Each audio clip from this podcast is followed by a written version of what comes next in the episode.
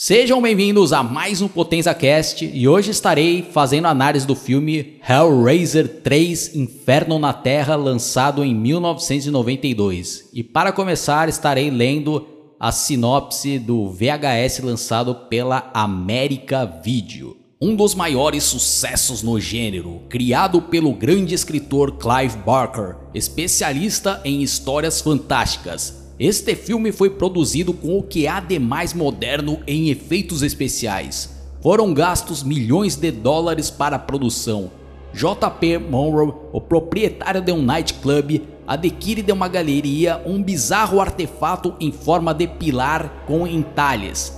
Entre as figuras torcidas e faces desfiguradas em sua superfície estão as feições de mármore de Pinhead. JP acidentalmente espirra sangue no pilar, libertando a alma aprisionada de Pinhead, o Papa Negro do Inferno. Este lhe oferece um grande acordo, proporcionará a ele qualquer prazer da carne, do poder e da dominação. Em troca, ele terá que sacrificar vítimas inocentes no pilar, das vítimas, Pinhead extrairá as forças para nutri-lo e poderá libertar-se da pilastra. Você não vai acreditar no que vai acontecer. Isto se aguentar assistir de tão assustador. Bom, nesse terceiro filme tivemos outro diretor, desta vez o escolhido foi Anthony Hitchcock e o roteirista foi o mesmo do segundo, foi o Peter Adkins.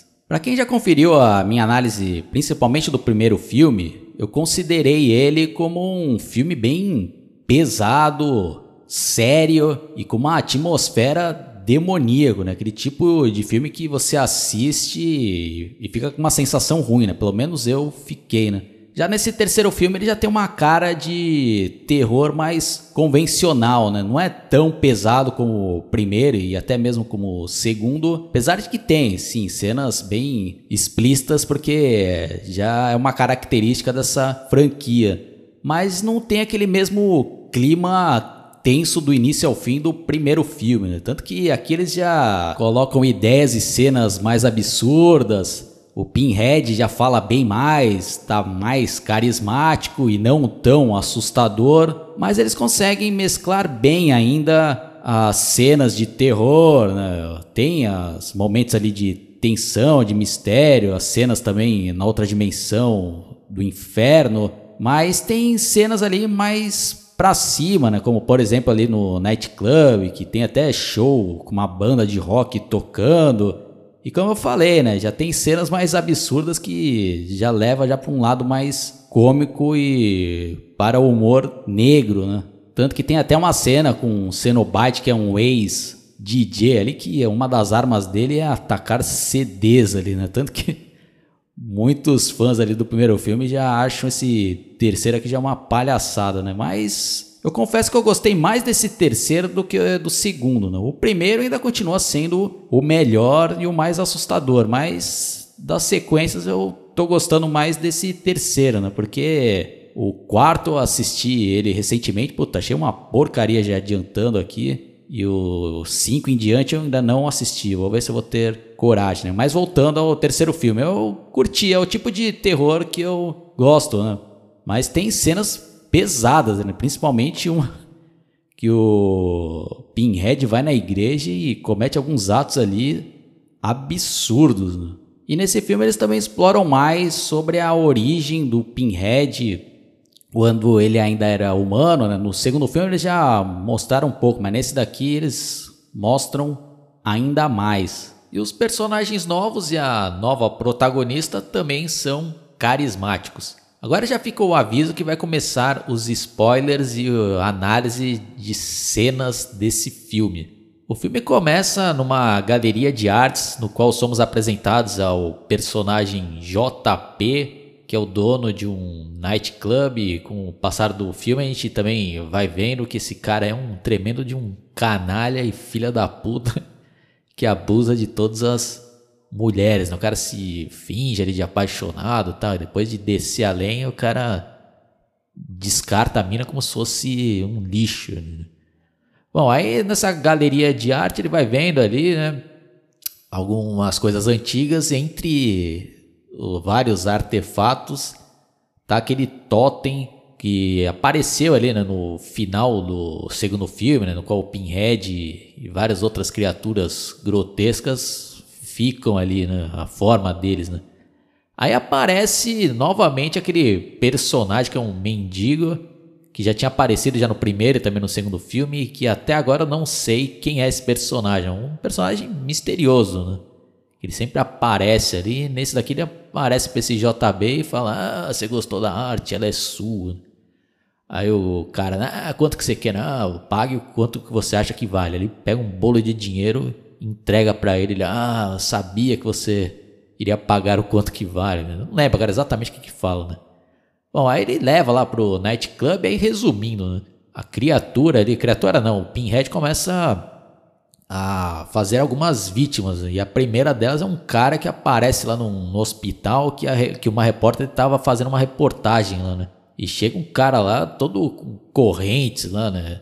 O pessoal, ninguém entendendo nada que tá acontecendo, e começa acontecendo cenas absurdas que as correntes começam a puxar o cara todo, explode lá? E a, e a jornalista fica abismada e vai correr atrás, né, para saber o que, que aconteceu. Aí vai investigar e chega uma garota de programa e faz amizade com ela. Aí com o decorrer do filme, então essa garota de programa que era ex-namorada desse JP vai se hospedar lá na casa da jornalista e ambas começam a investigar, né, todo o caso. Aí temos uma cena muito bem feita no qual esse JP leva uma das minas que ele conheceu lá no clube pro quarto dele lá na boate e desce né, a lenha nela.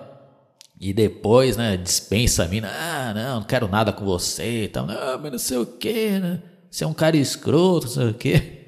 Aí o Pinhead ali cria a vida do Totem, puxa a mina lá, com as correntes e arranca a pele dela toda. A cena também muito bem feita, né? E esse JP fica horrorizado, né? Pega a arma, tenta atirar no Pinhead.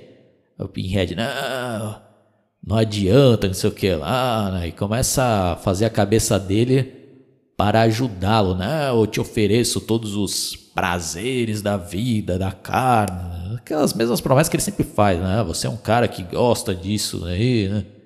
Então você traz mais vítimas para mim, para eu drenar né, o sangue e conseguir sair né, daquela dimensão. Né?